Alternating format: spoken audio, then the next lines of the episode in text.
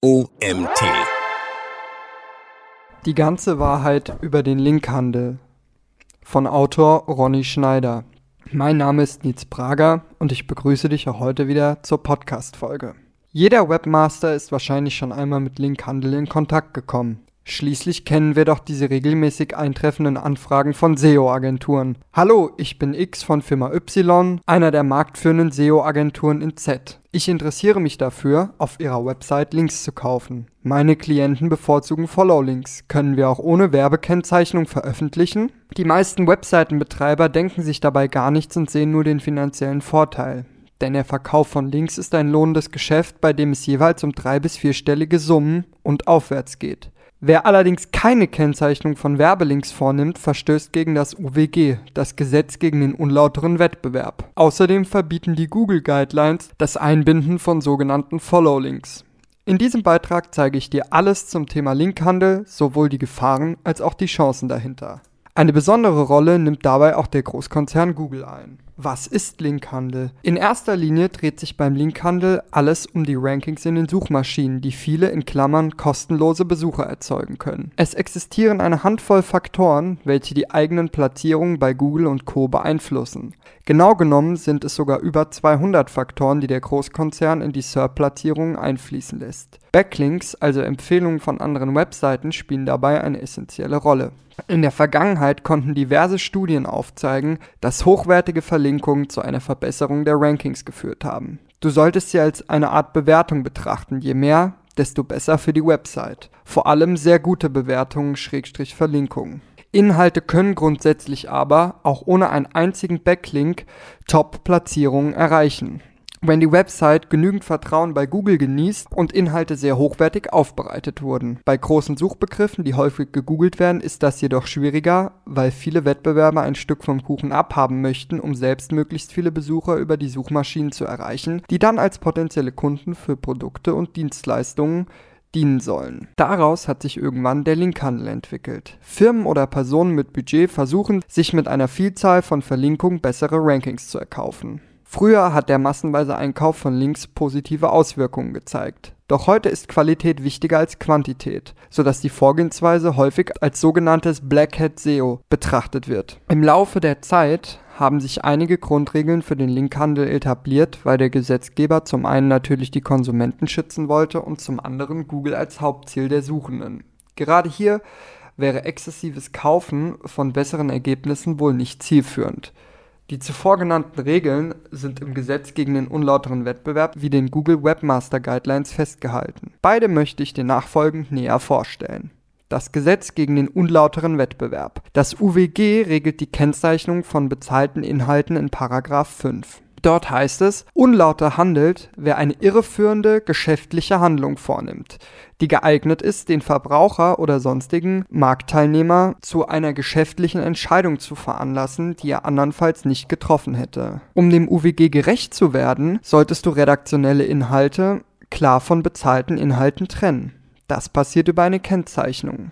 Die Rechtsprechung lässt hier nur die Begriffe Anzeige oder Werbung zu, die gut sichtbar sein müssen. Webseiten welche die Kennzeichnung von bezahlten Inhalten nicht vornehmen, machen sich strafbar, was hohe Geldstrafen zur Folge haben kann. Einige Abmahnanwälte haben sich darauf spezialisiert, um Geld zu verdienen. Vereinzelt treten jedoch auch Medienanstalten des Bundes bzw. der Länder auf. Ich selbst bin schon über eine solche angeschrieben worden. Im Schreiben wurde ich auf Follow-Links einer SEO-Agentur verwiesen, die überprüft wurde. In meinem Fall hatte ich ohnehin alle Links Jahre vorher schon angepasst, weil das Thema immer wieder durchs Internet ging. Unabhängig davon wurde mir angeraten, meine Inhalte auf falsche Link-Attribute zu überprüfen, was ein deutliches Signal für den Kampf gegen den unlauteren Wettbewerb war.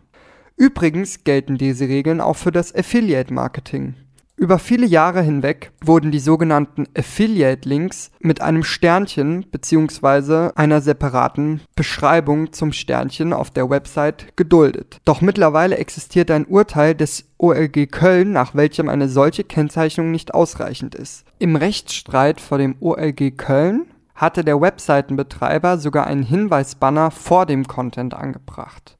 Auch dieser Banner reichte dem Gericht nicht aus, um der klaren Trennung gerecht zu werden. Insofern gehe ich davon aus, dass zukünftig nur noch zulässig sein dürfte, die Links direkt hinter dem Wort Schrägstrich der Werbung auszuzeichnen. Google Webmaster Guidelines Google hat unter anderem folgende Standards in seinen Guidelines festgelegt.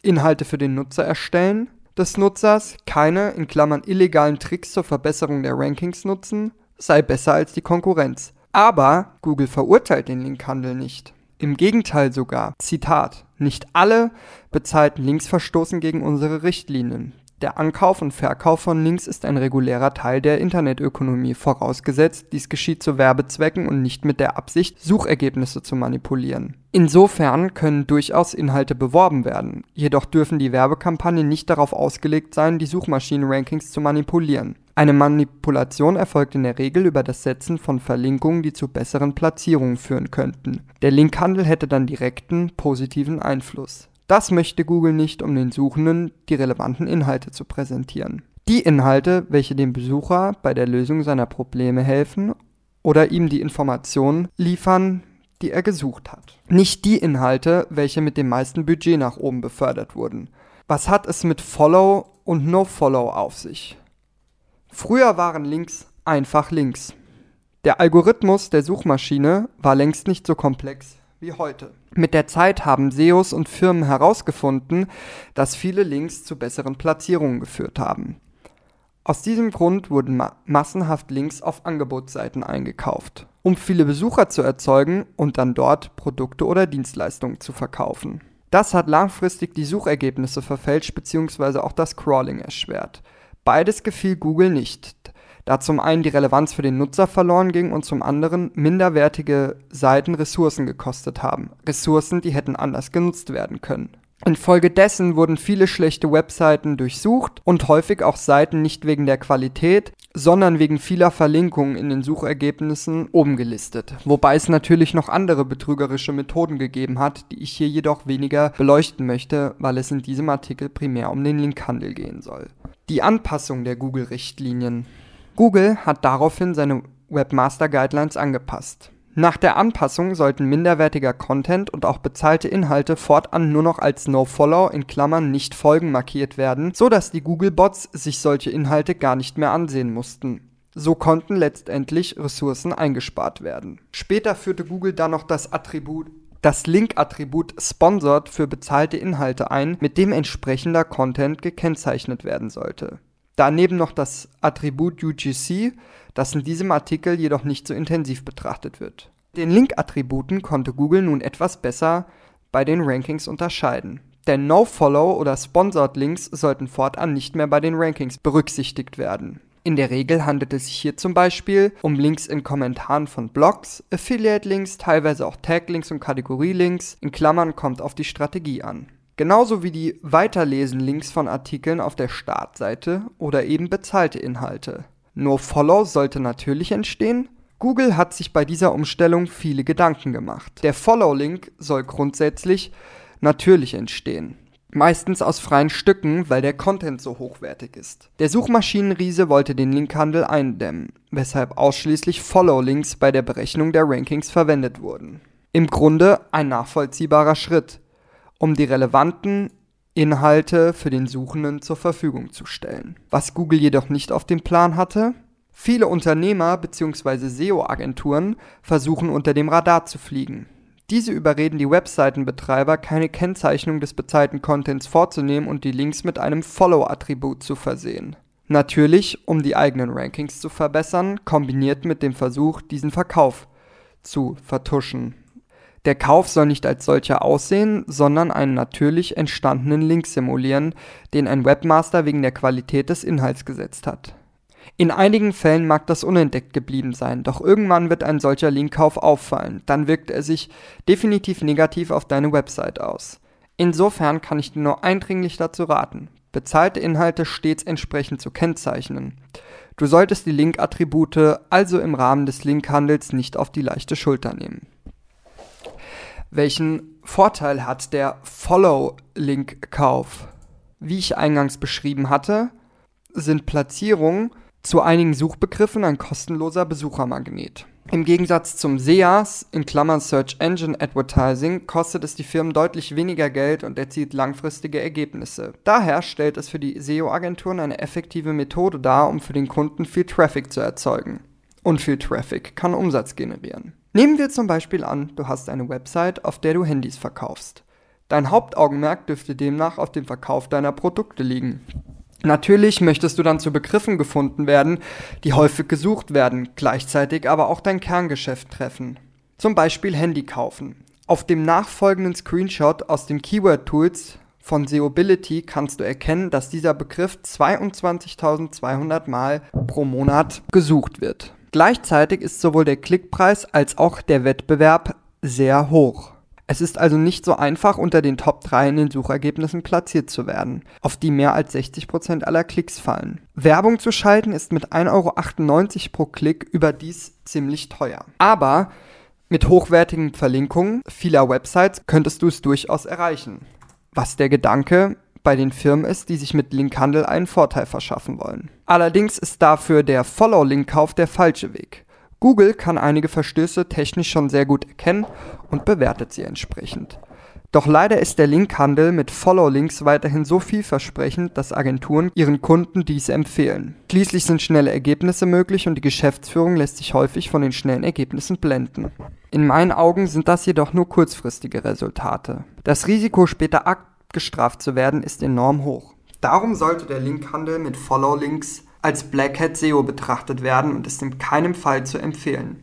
Zumal das UWG diese Handlungen strafbar macht und Manipulation nahelegt.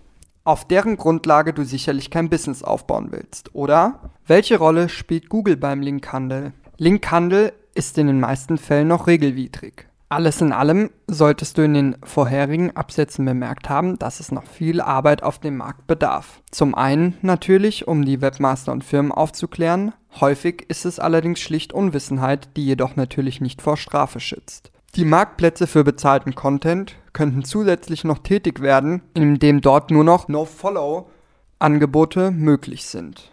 Allerdings würde das für die Marktplätze einen finanziellen Nachteil bedeuten, weil ihnen damit eventuelle Einnahmen entgehen. Betroffene Webseiten würden dann entsprechend den Anbieter wechseln. Insofern müssten alle Anbieter an einem Strang ziehen, wie es zum Beispiel Trusted Blogs bereits seit Jahren tut. In der Realität sieht das jedoch etwas anders aus. Eine meiner Recherchen hat ergeben, dass lediglich 10% der angebotenen bezahlten Artikel für Blogger den Regeln entsprechen. Googles Rolle in dem Ganzen. Aber auch Google spielt eine große Rolle beim Linkhandel. Warum? Weil Google die Spielregeln mitbestimmt. No-Follow-Links sind grundsätzlich nicht vorgeschrieben. Stattdessen sind sie eine Stattdessen sind sie eine interne Regelung des Suchmaschinenriesen. Manche Webseitenbetreiber sprechen sogar von einer Ausnutzung der Monopolstellung, was nicht ganz unberechtigt ist. Denn die No-Follow-Links befeuern natürlich die eigenen Interessen von Google, nämlich den Verkauf von Werbung über das eigene Werbenetzwerk Google Ads. Mit der Suchmaschinenwerbung verdient der Großkonzern viel Geld. Das soll möglichst so bleiben, wenn es nach Google geht. Darum braucht es regelmäßig Strategien, um den Umsatz zu halten oder gar noch zu steigern. Die Methode No-Follow-Links bei bezahltem Content nicht in die Rankings einfließen zu lassen, macht die Werbung noch wichtiger. Unternehmen auf diese Art und Weise sch schnell weit oben gelistet werden können. An echte Backlinks zu kommen, nimmt hingegen viel Zeit in Anspruch und bedarf Inhalten, die enormen Mehrwert für den Besucher bieten. Solange Google die meistgenutzte Suchmaschine ist, wird sich daran wohl nichts ändern. Das wirtschaftliche Interesse scheint da einfach zu groß zu sein. Schließlich ist Google über die Werbung zu dem mächtigen Unternehmen geworden, das es heute ist. Um das zu verdeutlichen, hier ein Beispiel. Erinnern wir uns noch einmal kurz an mein Beispiel oben zum Verkauf von Handys. Die Konkurrenz ist hier sehr groß. Mediamarkt, Saturn, die ganzen Handyhersteller und natürlich du mit deinem Handyshop. Die großen Handyfirmen im Content Marketing zu schlagen, wird ohne Budget echt schwierig werden. Aber selbst wenn du ein Budget hast, ist der Nutznießer natürlich Google selbst. Der Klickpreis für Handykaufen lag immerhin bei 1,98 Euro. Firmen, die sich nicht mit SEO auskennen, schalten lieber Werbung. Doch auch dort gelten selbstredend die gängigen Regeln aus dem Online-Marketing. Laut Smart Insights beträgt die Conversion Rate bei Google Ads durch alle gängigen Branchen ca. 3,48% im Suchbereich. Conversion bedeutet in diesem Beispiel den Verkauf eines deiner Produkte. Von 100 Besuchern werden sich also im Schnitt 3,48 für einen Kauf entscheiden. Was im Umkehrschluss bedeutet, dass du 198 Euro ausgibst und nur drei Verkäufe tätigst. Wenn der Gewinn beim Verkauf deines Produkts also nicht über 66 Euro liegt, erzielst du mit dieser Werbung keine Vorteile für dein Geschäft. Google jedoch hat alles richtig gemacht und dir und deinem Geschäft 200 Euro an Werbung eingenommen zu einem Suchbegriff, der umkämpft ist. Du darfst zudem nicht vergessen, dass der Wettbewerb untereinander die Preise zusätzlich in die Höhe treibt. Wie können wir alle den Linkhandel verbessern? NoFollow hat auch positive Auswirkungen. In meinen Augen sollten wir den Kopf nicht in den Sand stecken.